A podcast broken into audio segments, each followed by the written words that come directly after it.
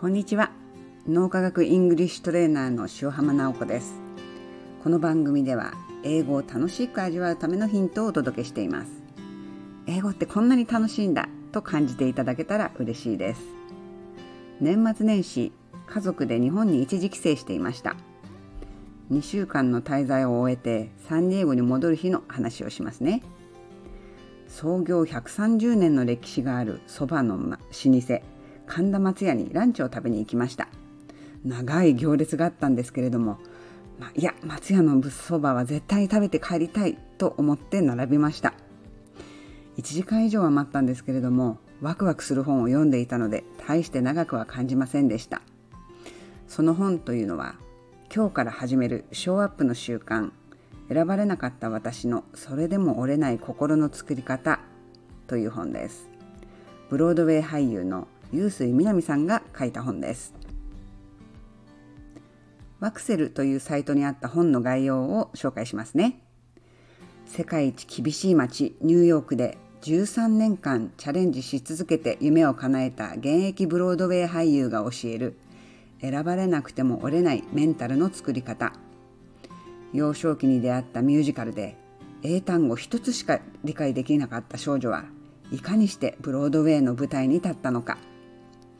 日本人でありながら現役のブロードウェイ俳優として活躍し続ける著者が地方からアメリカに渡るまでの困難アメリカのショービズ界で経験した挫折88回目のオーディションで初めて掴んだ俳優としての仕事そして日本に戻って劇団四季で過ごした日々から再びニューヨークに渡ってブロードウェイの舞台に立つまで夢を叶えるために必要なメンタルはいかにして作られたのか。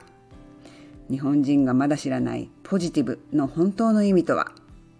失敗を恐れずチャレンジを続けるために今日から始められるマインドシフトの習慣をあなたに。というふうに書いてあります。私が臼井みなみさんを初めて知ったのは日本在住イギリス人のサクセスコーチヘレン岩田さんのポッドキャスト。さすがポッドキャストでのインタビューでした。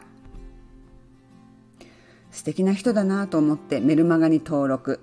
さらに彼女のインスタグラムをフォローしています。女優だから美しいのは当たり前と思うかもしれません。でも美しいだけではない。内側から輝きを放つ彼女の笑顔に私はいつもパワーをもらっています。私自身も苦しんでいた英語コンプレックス。完璧主義の呪縛など共感できる部分がたくさんあって文字通り貪るように読みました特にボルネラボーという言葉についての箇所が良かったですこのボルネラボーという言葉はアメリカのヒューストン大学ソーシャルワーク大ソーシャルワーク大学院研究教授であるブレネー・ブラウン氏の TED Talk The Power of Vulnerability で一躍脚光を浴びました。この vulnerability というのは vulnerable の名詞形なんですね。この言葉についての臼井みなみさんの解釈が実にいいので引用しますね。これは51ページからです。自分でも言い表せなかった心の奥の奥にあるヒリヒリした繊細な部分に初めて名前が与えられとても救われた気持ちになりました。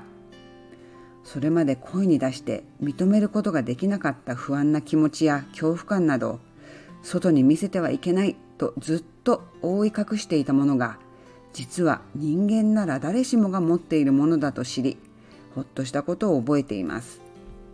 引用終わり。このボルナラビリティについてはブレネー・ブラウンが書いた本当の勇気は弱さを認めること。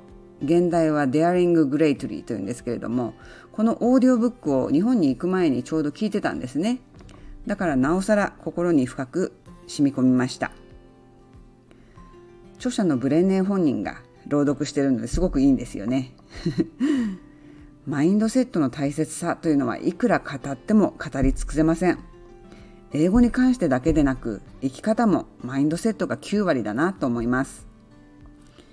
読みやすくて元気がもらえるゆうすいさんの本。弱さに向き合うことが本当の勇気だとわかるブレネーの本。どちらも誰かと比べないこと。完璧主義は百害あって一理なしということを教えてくれます。ぜひ読んでみてくださいね。もちろん神田松屋のそばは絶品でした。私はざるそばを大盛りで注文。夫が注文したごまだれも大変美味しかったです。1時間以上並んだ価値がありました。いい本は読み終えたし美味しいお蕎麦は食べられたし大満足でサンディエゴに戻りました。今回の放送はいかがでしたか？楽しんでいただけましたでしょうか？ブレネンのテッドトーク The Power of Vulnerability はリンクを貼っておきますのでよかったら見てみてくださいね。コメント大歓迎、フォローもよろしくお願いします。最後まで聞いてくださってありがとうございました。Have a wonderful day!